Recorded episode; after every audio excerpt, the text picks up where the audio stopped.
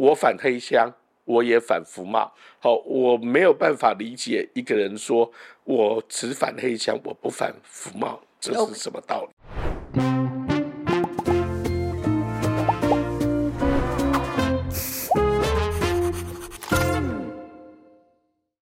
大家好，我是范吉伟，嗨，我是路易莎莎，欢迎收看《匪夷所思》。好。今天阿姨想知道呢，是因为路易莎莎有一天就跑来跟我讲说，嗯、阿姨，我们来讲那个福茂好了。嗯、好，我当然就说，现在还有人在讲福茂吗？有，阿姨都没在看新闻，全部都已经已经完蛋很久了吗？没有这件事情呢，就是因为其实我们大家都有完蛋，就是这件事情已经九年了。那他已经完蛋九年了嘛，对不对？就是他已经没有消息九年了。OK，, okay 那最近会出突然重新又浮出台面，原因就是因为嗯，你也知道嘛，总统候选人他们在写国政白皮书，那这之后就有人爆料说，就是。柯阵营、柯文哲这边的阵营有把重启服贸谈判这件事写到国政白皮书里面，OK，就引起了热烈讨论，就是啊，我们要不要谈福茂啊？啊，福茂可不可以谈？那柯文哲的回应就是他说他反黑箱，但是不反福茂，所以他是赞成福茂的。不能这样讲，这样跳太快。Oh. 他只说他反黑箱，但不反福茂。但我们要记得，那时候福茂大家喊的口号是反黑箱服贸。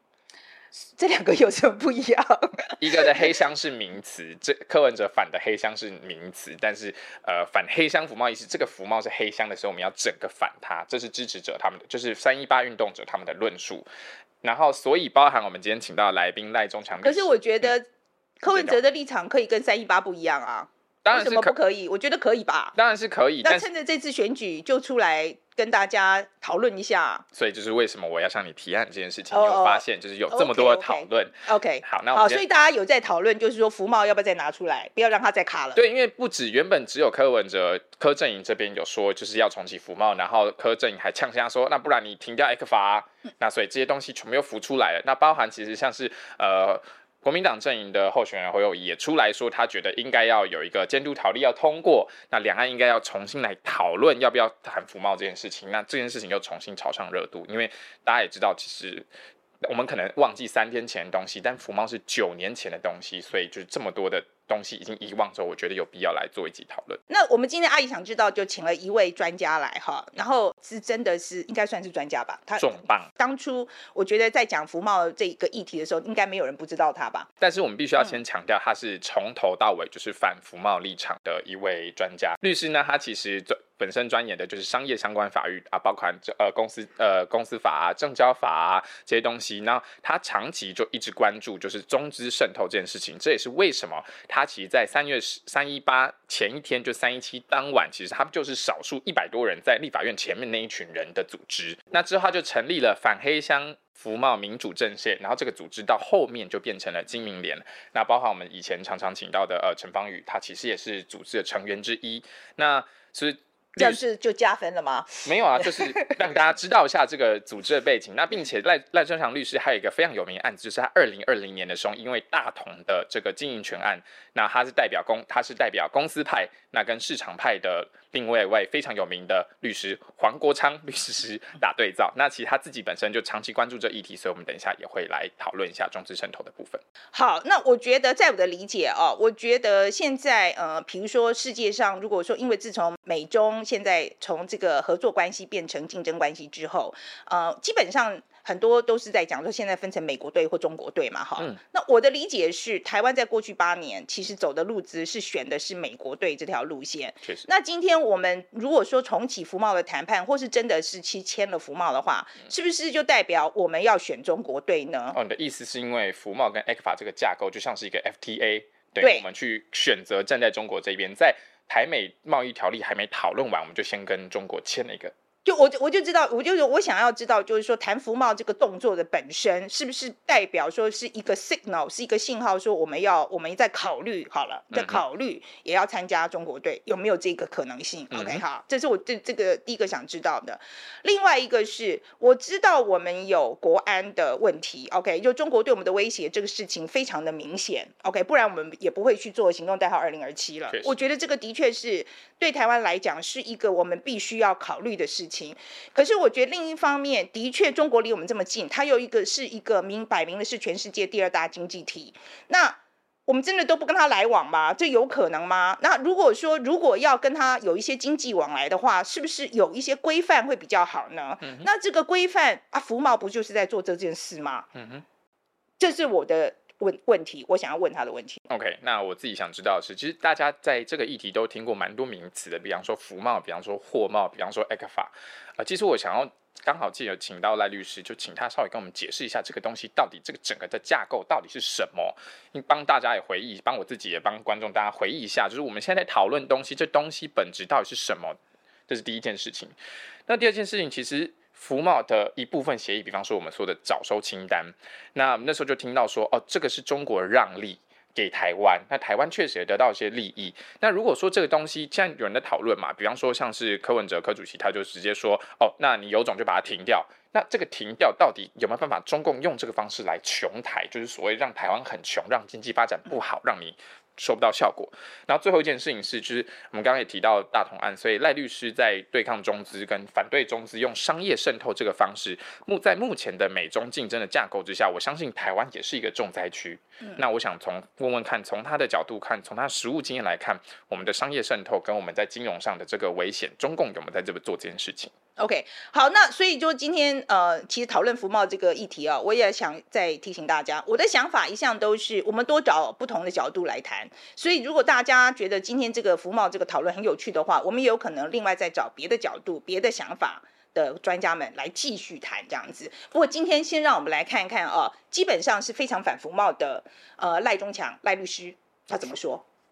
好，中强今天来哦，是想要谈谈这个，就是其实最近的新闻嘛，就是民众党的柯文哲，他就说呢，他自己是反黑箱不反服贸。OK，好，呃，我想知道你对这句话你的观感怎么样？在我们来看，其实是呃很刺耳、很难理、很难接受的一件事情。哎，呃，对我们而言，好。反黑箱是当年反服贸的众多理由之一，当然我必须承认它是重要的理由。好，但是我们绝对不会说反黑箱不反服贸。好，黑箱是指决策的不民主，决策的不透明。好，那因为决策不民主、不透明，所以。它一定有很多不公平的利益分配在里面。好，有些人因为服贸受害，有些人因为服贸受益，但是受害跟受益是完全不对等的。好，就是受益是维护了特定的这个政商集团的利益，反服贸的理由。好，第一个，它冲击基层的。民生产业、民生的服务业，很多的批发、零售、美容美发，好，都可能会面对中国的连锁厂商的呃生存的挤压。第二个理由，好，我们反对医疗跟照护的商品化。然后第三个理由就是有很多的行业的开放会冲击我们的民主政治。我们反对中国透过服贸。介入台湾的民主政治，哈，比如说第二类电信，还有广告业，这些如果开放中资经营，事实上会让中国操纵我们的媒体，好，我们的影视内容的产出，那会呃介入我们的民主政治。好，那这些都是我们当初反服贸的理由。我就是反黑箱服贸民主阵线的创办人。好，那我反黑箱，我也反服贸。好，我没有办法理解一个人说我只反黑箱，我不反服贸。这是什么道理？我懂你意思。你的意思就是说，福茂 有这么多、这么、这么、这么多问题，这样子，黑箱经就是这个程序只是其中之一而已。基本上是挑了一个情节最轻微的，说他只反这个部分。或者，也许他想表达的说，只要、嗯、只要福茂不在黑箱，大家也不用去反福茂。OK，哎，大、嗯、大概这因此说要他说要重启福茂嘛，大概是这个道理。Okay, 我们先跟大家先很快速的解释一下。ECFA 是什么？服贸是什么？货贸是什么？我觉得要解释这个之前，嗯，要先解释一件事，嗯，WTO 是什么？OK，WTO 的基本原则叫做普遍性最惠国待遇。我打个比方，这个叫做同班同学，哈，呃平等往来原则，就是在 WTO 的会员国里面，好，如果 A 国对 B 国 A 送给 B 一个礼物，A 国对 B 国对做关税减让，那 C 国可以主张说，我我也要同样的礼物，好，我也要适用这个原则，好，那这个叫做最惠国待遇原则。好，那 WTO 的基本宪法就是普遍性最惠国待遇、非歧视性原则。好，那中国是 WTO 的会员国，台湾是 WTO 的会员国，这样就够了。那什么是 FTA？FTA 简单讲就是要结婚了，你们两边百分之九十的产品要零关税。绝大多数的服务贸易部门要互相开放。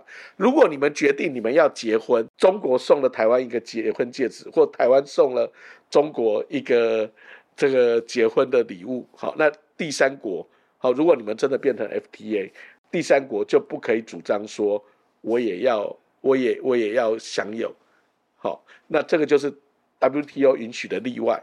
那 WTO 为什么允许这个例外？因为这个例外必须是。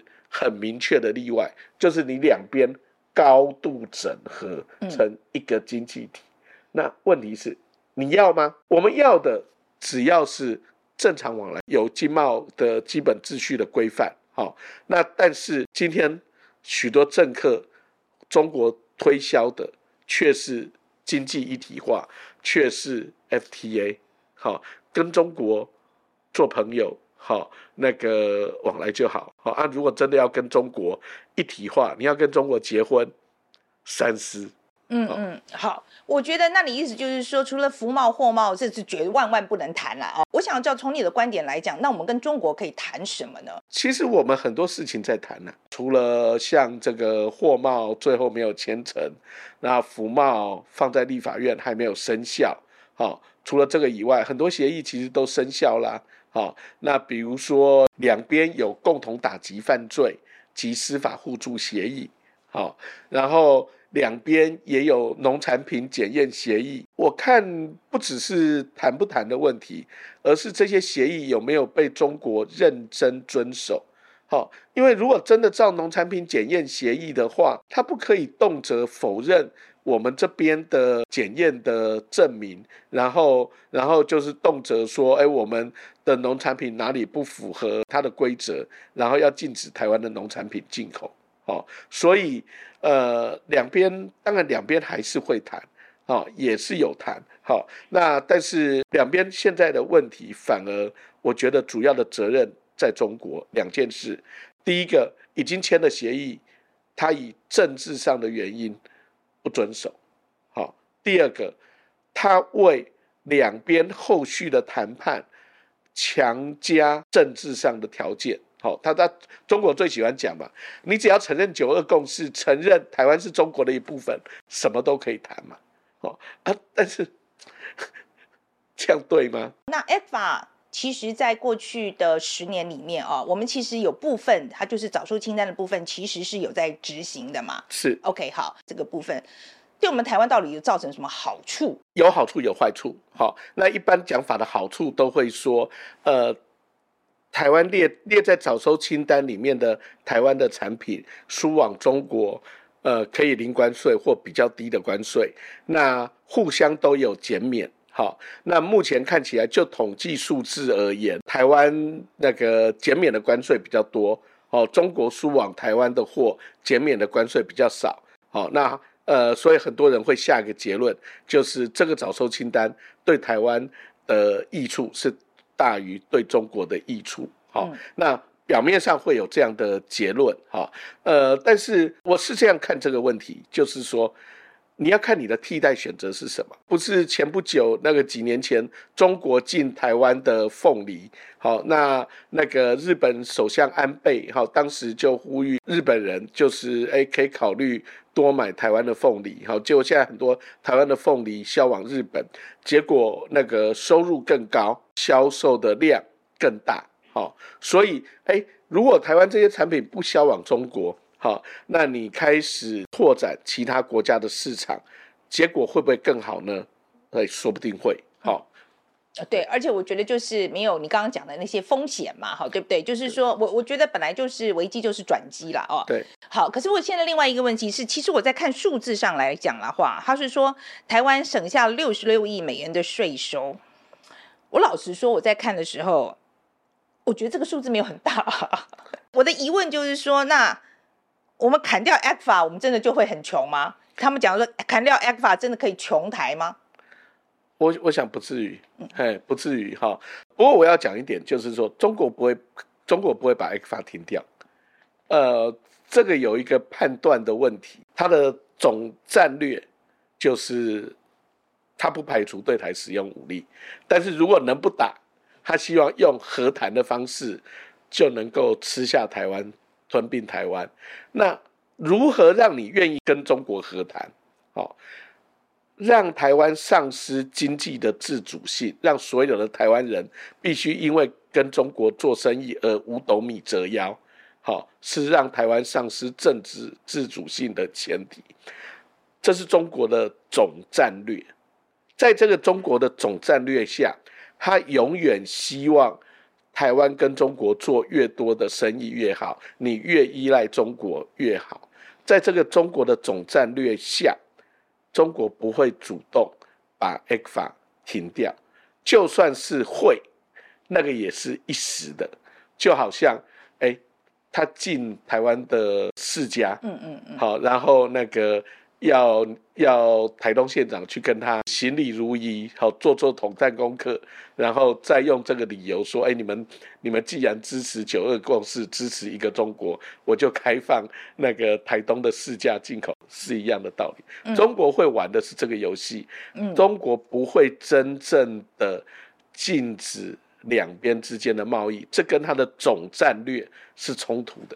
好，我们现在讲这是中国方面他的想法哈，可是我我想要知道，当初我们要挡掉这个服贸的时候，就很多那个大佬啊都在讲说，这样下去我们会很严重啊，说我们没有签下免免免关税协定就会进失去竞争力呀，啊，啊，还有说什么提高对大陆经营据点的控制力啦哈，那我们如果因为没有签，那现在十年下来了嘛哈，对，我觉得你觉得我们是不是真的失去了很多很多商机？没有，好，我想。最好的对比是韩国这一波的呃，不管是疫情或者是美中贸易战，好，那或者整个中国经济的恶化，好，我们看到的是韩国很惨，好，韩国因为签了中韩 FTA，市场高度集中在中国，结果韩国的产业，好，很多的产业，很多大企业受伤都非常重，相对的。台湾没有服贸，没有货贸，好，反而度过了中国这个呃经济瘟疫。嗯嗯嗯。那这其实是呃，应该是当年挡下服贸货贸，救了台湾一把。嗯，我现在另外一个问题就是说，二零一四年那个时候，我觉得中国的经济那时候看起来大好嘛，哈，得赚很多钱的时候，那我我觉得那时候在谈这个东西，我还觉得。比较有道理，因为现在过了十年，其实状况改变很大，尤其是在美中，他们现在要所谓脱钩也好，要 de-risking 也好，我觉得状况没有像以前那么好哎。那所以在这个时候谈服贸或或或者是货贸或者谈 ECFA，你觉得时机上来讲，你觉得是个对的时机吗？呃，以前我就觉得不对了。好，嗯，那如果说以前是以前是这个呃弊大于利。好，那现在那个那个以前说的利几乎都不见了。好，我们看到了是习近平上来了以后，整个中国经商环境的恶化。那更何况美中贸易战，好，那呃美国对中国的高科技产业是封锁、技术封锁、技术管制的状况。那台湾是在美国的信任圈中，美国希望建立美国、荷兰。好，呃，日本、韩国，好，台湾，好的这个晶片联盟，好，那但是如果好，你今天重启服贸、货贸，两边在高科技领域，好，呃，有呃非常密切的投资关系的话，那台湾不仅不再继续是美国的信任圈，好，那甚至美国对中国的经济制裁，好，也会波及到台湾。嗯，好。所以简单来讲，就是说，如果要签这个服贸货贸的话，基本上就是我们中国队、美国队这个选择，就说你要参加中国队还是美国队，没有错。你就是所以，如果说我们我们之前八年应该是说就是往美国队的这个方方向发展嘛。Right，那现在如果说要签这个服贸货贸，等于就是说就开个门，我们可能又要去选中国队。没有错，没有错，就是因为服贸货贸就是 FTA，FTA 的定义就是两个经济体高度整合，变成经济一体化。这不是，这不是谁油嘴滑舌，好就可以，呃，就可以。就可以改变的事情。嗯哼，我懂，我懂你意思。所以说，其实这个本质要看得很清楚啦，哈，就是说签的这个东西，就表示说。呀，你你现在要跟哪一个经济体整合嘛？我觉得这些我都理解哦。可是我必须要讲，我常常在看这个问题的时候，我也要说，美国跟中国现在竞争这么厉害，但他们跟中国也还是有高度的经济关系的。那在台湾的情况，即使我们现在在美国对好了，美国都还在跟中国做生意啊。那我们要怎么跟中国做生意呢？我相信是很多台湾人的忧虑。好，就是说，呃，再怎么样，你也不可能完全不跟中国做。经贸往来，我们还是很多台商在中国，好，但是我再重复一遍，好，就是这不代表要跟中国签服贸货贸，这不代表你要跟他成为自由贸易区。我只讲柯文哲根本误会了，好，三一八运动，好，主张要定两岸协议监督条例的本意，嗯，哎，这个本意就是。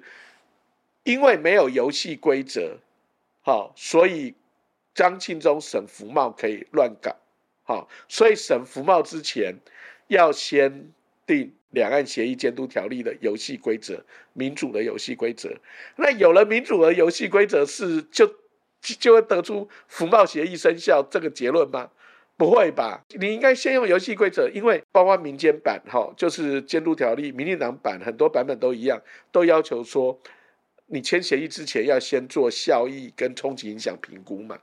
那你服贸协议当初没有做嘛？他、啊、没有做怎么办？补做嘛？啊，补做的结果如果是弊大于利，那那可以重启福茂吗？当然不是啊，一定是你要行政院长去把福茂协议撤回啊。可是中强，如果倒过来是利大于弊的时候呢？那我们你是不是咬咬牙说好吧？哎啊啊，利大于弊啊，接下来问题那就接下来是逐条审啊。嗯，逐条审，你说你就每一条一条来看嘛，哪一个行业要开放，哪一个行业不该开放嘛？好，这个也是呃三一八运动跟国民党跟执政者之间的一个冲突嘛。执政者说，两边签的条约，你只有全案同意，全案否决，你不可以修修改改。嗯，好，你如果修修改改，好。那你要看对的，就是对对方可能就不高兴了。但是，哎，啊，我们的条约缔结法不就是这样规定的吗？我的看法觉得，就国家长远的制度而言，好，还是应该定两岸协议监督条例。好，但是呢，我必须讲一件事情：五之三的目的是要规范政治谈判，就是怕政治人物太轻易的跟中国做政治谈判。出卖了我们的主权，它的原始目的是这样，所以才会规定嘛，主权国家地位及自由民主宪政秩序之毁弃变更，不得作为谈判及协议的项目。这这条文是我拟的，嗯嗯，哎，这是非常重要的原则。好，那今天就国家长远制度，我还是会希望定两岸协议监督条例，把非政治性谈判。纯经经济性事务、一般事务，哈，这些纳入完整的规范。但是，我们今天问一个问题：你跟今天这个习近平政权之间有什么叫做纯经济谈判、纯事务性谈判、非政治性谈判吗？习近平把所有的东西都搞成政治谈判。你要跟我谈谈服贸、谈货贸，好，你要先承认一个中国。啊，你要跟我谈那个那个世家能不能卖到中国去？你要承认一个中国，那不就是把所有的东西都当成政治谈判了吗？在这种情况下，我会认为，如果有人要去做这种意义的政治谈判的话，他还是要适用五之三的高门槛。嗯，美国商会给国务院的报告也说，台湾其实是审查严格、不透明啊，缺乏政策的一致性哈。然后对能源政策也有疑虑，这样子。你觉得就是美国商会的这些批评，你觉得有没有道理嘞？我没有看到那个报告了，哈，但是我知道，我知道美国商会每年都会对就是台美之间的那个各种经贸措施提出批评建议，哈，这个其实我。平常心看待就好。那我们现在讲，就是另外一个问题是，我说在经济要活络的话，就是要越开放越好。但是以台湾的情况来讲，他又要担心中国渗透进来。你觉得中资在台湾渗透的情况很严重吗？很严重。好，我们的财经官员，呃，在过去很长的一段时间，是把吸引外资，好，当成是最主要的目标。反而对于这个防范中资渗透，哈，是摆在呃次要的目标。只要说明一件事情，我们现在那个谁来负责管制中资？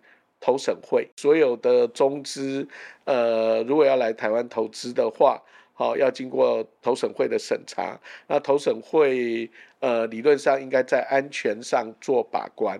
哦，那但是我们知道啊，投审会的执行秘书，他就兼经济部那个，就是他有个招商组织叫做投资台湾事务所的执行长，好，等于是你要做管制的人，你赋予他一个 KPI。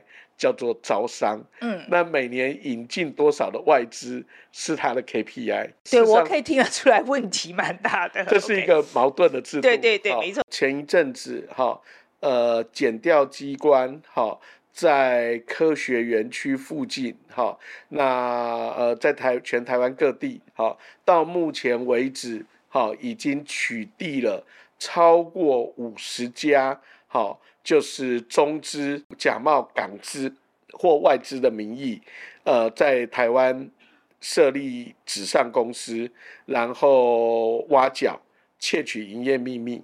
好，那这个现象是非常严重。抗中保台啦，我们常常在讲。可是你觉得我们做的是不是应该再更再积极一点？呃，没有错，就是防卫台湾的民主体制啊，哈。呃，其实我们还有很多不够的地方。好，中国就是它的基本逻辑，你跟中国人做生意的地方，好，那中国都可能拿来胁迫你。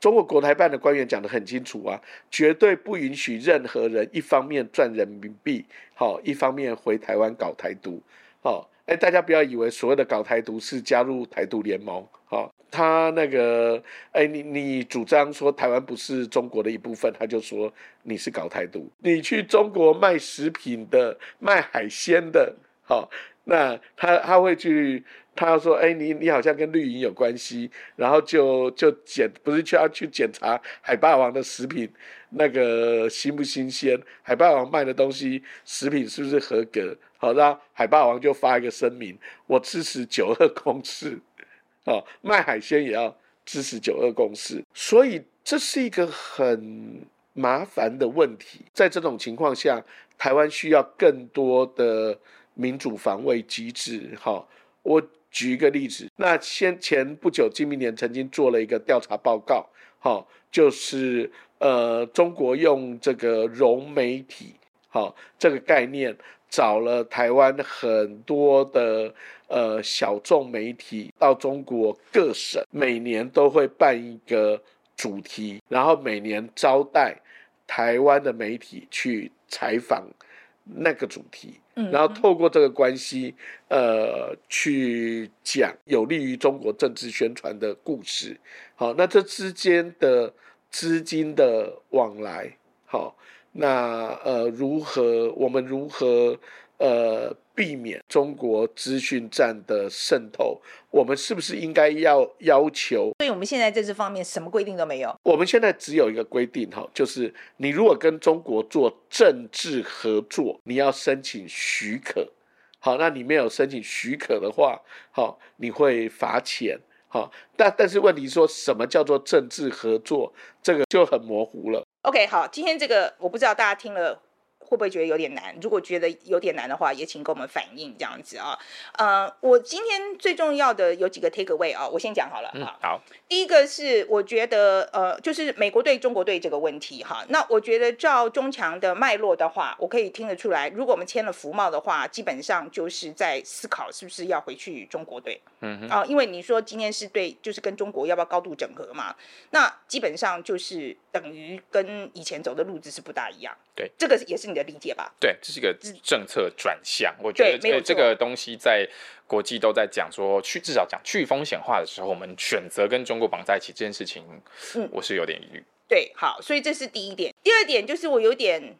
我其实这一点我有很大疑问，就在讲到就是说，我们跟中国因为都是 WTO 的会员国，所以我们跟中国的经济活动其实靠 WTO 来规范就可以了。好，那反正呢，而且也不会影响到太多呃中国跟我们的这个经济活动，因为反正中国有需要。就会来找我们，所以其实是不需要签更高端的这这个这个 FTA 啊，就像服贸这种东西这样子。可是我觉得，那这个同样理论，反正他有需要就会找你。那为什么只有针对中国是这样？这个理论应该 apply to all the countries in the world，其他国家应该也是这样啊。那我们为什么要去跟比如说东协国家去签 FTA 好了？不想加入，反正人家对啊，嗯，那反正人家有需要就会找你嘛。那你我们为什么要那么积极要去签 FTA 呢？我们为什么要那么积极想去参加国际组织呢？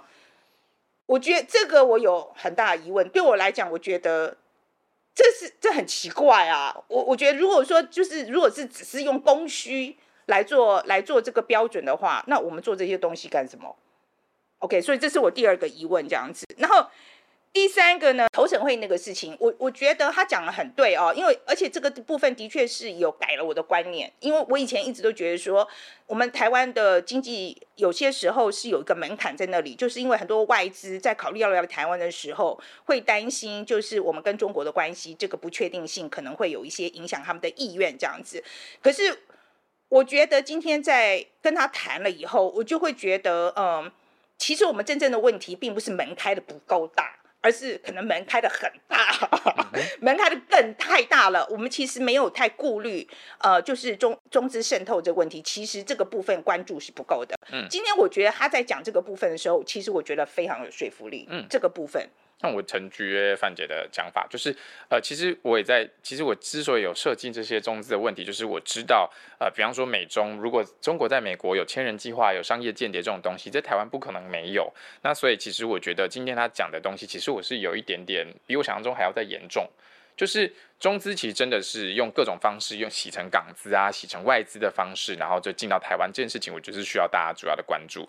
但呃，我觉得今天我的想法跟范姐有点不太一样，是就是讲到 FTA 这件事情，那我是觉得 FTA 这个热潮，或是呃 CETPP，就是这些跨区域贸易型组织加入的东西，跟跟中国单一国家的 FTA，我觉得是有差别的。那我觉得这关键差别还是在就是对方对我们有没有政治意图，就像是之前齐凯丽讲到的，就你的贸易。伙伴不能对你有政治意图，不能用贸商业作为手段来对你达成他政治上利益。我觉得这个是两者最大的差别。我觉得对关于 FTA 这个事情呢，反正我们两个想法是不一样啦。嗯、我我觉得我们现在就是想。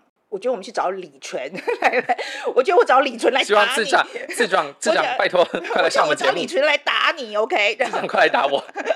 可是李纯现在因为去当了外交部次长之后，好像都不能上节目了，所以可能我们要再努力一下。所以我觉得这个是需要讨论的，就是说，而且我觉得也我们两个可能想法也有一些误误误区这样子呃，所以说反正大家多多来。告诉我们好了，你们大但是我再补充一点，哦，你还有 还没讲完哦，对不起，你的天格位今天真多啊。然后呢，你要讲什么？没有啦，最后我觉得其实服贸这东西，最后我想要讲，其实是大家其实在吵，就是不管你们要吵要不要签服贸，要不要签货贸，两岸间协议监督条例这个东西确实该出来，就是一定要出来，就是。因为我们也不是只有这一任政府，我们可能还有下一任政府。我们就像范姐讲的，两个敌对国家之间也还是要有东西要谈。那我觉得，如果说我们真的要谈出什么实质的东西，那我觉得这个监督条例迟早它需要，它需要出来。就算你当初这东西只是技术性的想要卡住服贸的版本也好，十年过了嘛，大家可以讨论啊。